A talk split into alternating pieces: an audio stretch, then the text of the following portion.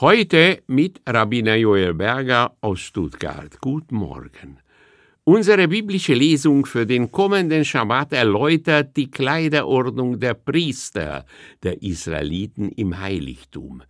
Sie zeichneten sich nicht durch Prunk und Pracht aus.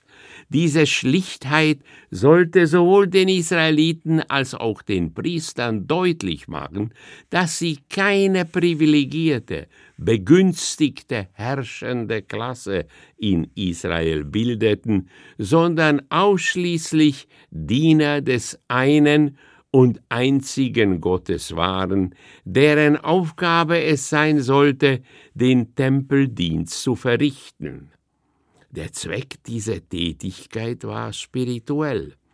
Nach dem Talmud sollten die Kleidungsstücke, die die Priester während ihres heiligen Dienstes trugen, das Erwirken der Sühne für das Volk symbolisieren, wie zum Beispiel der weiße Mantel, das Tragen der Beinkleider hingegen sollte das Volk ermahnen, unmoralische Gedanken abzulehnen. Der Gürtel erinnerte daran, dass man sich gegen unwürdige Versuchungen von außen wappnen und gürten sollte. Der priesterliche Brustschild hatte das Ziel, begangenes Unrecht zu sühnen und das Volk zur Umkehr zu bewegen. Das Ephod, das Kleidungsstück, das wie eine Schürze getragen wurde, sollte eine ständige Warnung vor Götzendienst sein.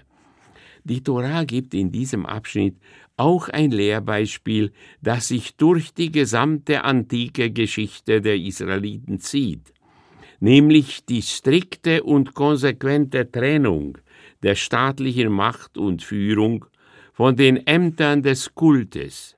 Auch heute noch, seit fast 2000 Jahren, gibt es kein Tempelheiligtum mehr, sind in den jüdischen Gemeinden in aller Welt die Ämter und Tätigkeiten der demokratisch gewählten Gemeindevorsteher und die der gewählten Rabbiner strikt voneinander getrennt.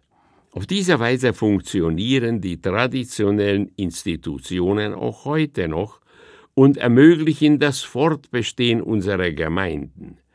Das war Rabbiner Joel Berger aus Stuttgart.